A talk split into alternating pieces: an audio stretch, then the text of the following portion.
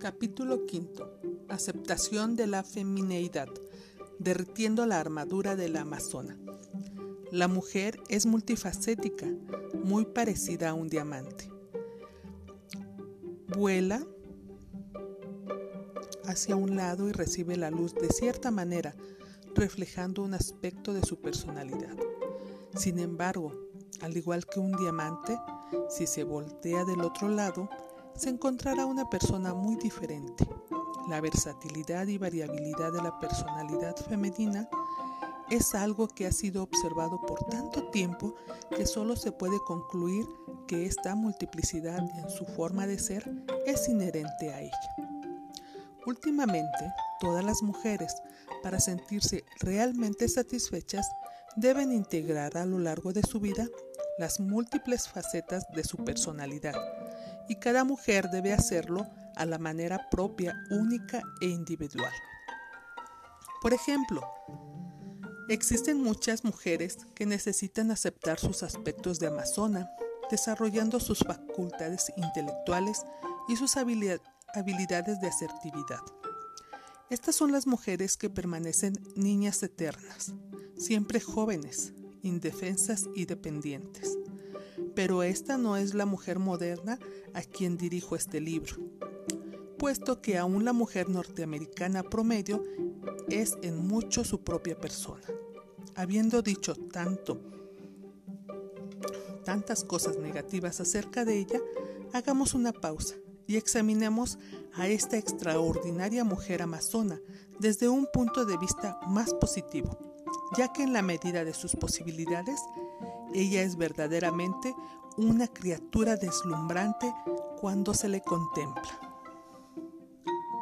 La mujer amazona moderna se presenta a sí misma en una forma espectacular y dinámica.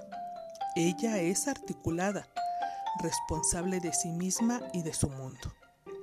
A pesar de que su talento varía mucho en relación a su motivación y su entrenamiento, ella es la mayoría de los casos autosuficiente y está orgullosa de su independencia.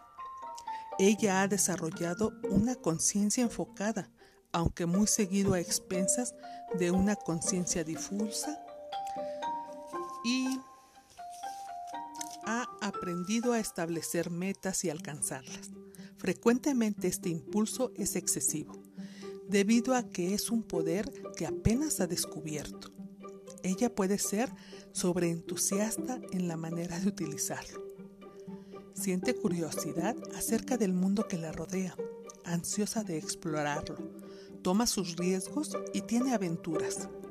Su intensa conciencia y habilidad en el mundo de los negocios puede ser amenazante para muchos hombres, ya que esta mujer no es ninguna tonta. Ella es una dama que debe tomarse en cuenta. La mujer amazona es poderosa. Lo que ha aprendido en el reino de lo personal, hasta cierto punto, lo ha recuperado en el mundo de lo impersonal. El inmenso cuerpo político exterior que por tanto tiempo ha sido dirigido solo por el, por el hombre. Mientras ella todavía tiene un largo camino que recorrer, se puede decir con toda seguridad que la mujer amazona moderna verdaderamente se ha ganado el respeto y la admiración de los hombres.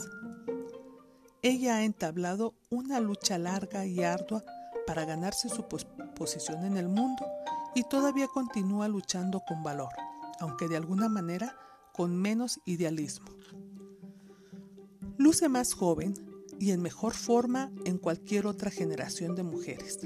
Procrea hijos más tarde en su vida. Es más vital, atlética y estalla de energía. En verdad no hay duda de que ella ha recorrido un largo camino. En contra de todas las circunstancias desfavorables, ella ha logrado éxitos nunca vistos.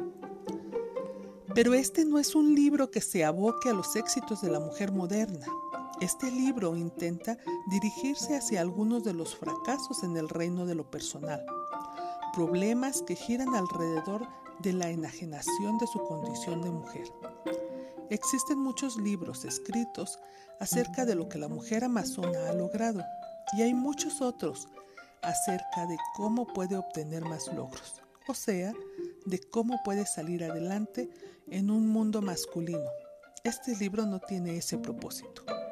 Más bien, trata de cómo tener éxito en el mundo de la mujer. Más específicamente, es acerca de cómo la mujer amazona puede integrar su necesidad de satisfacción femenina con el hecho de que su conciencia ha emergido y que ella es una persona de logros.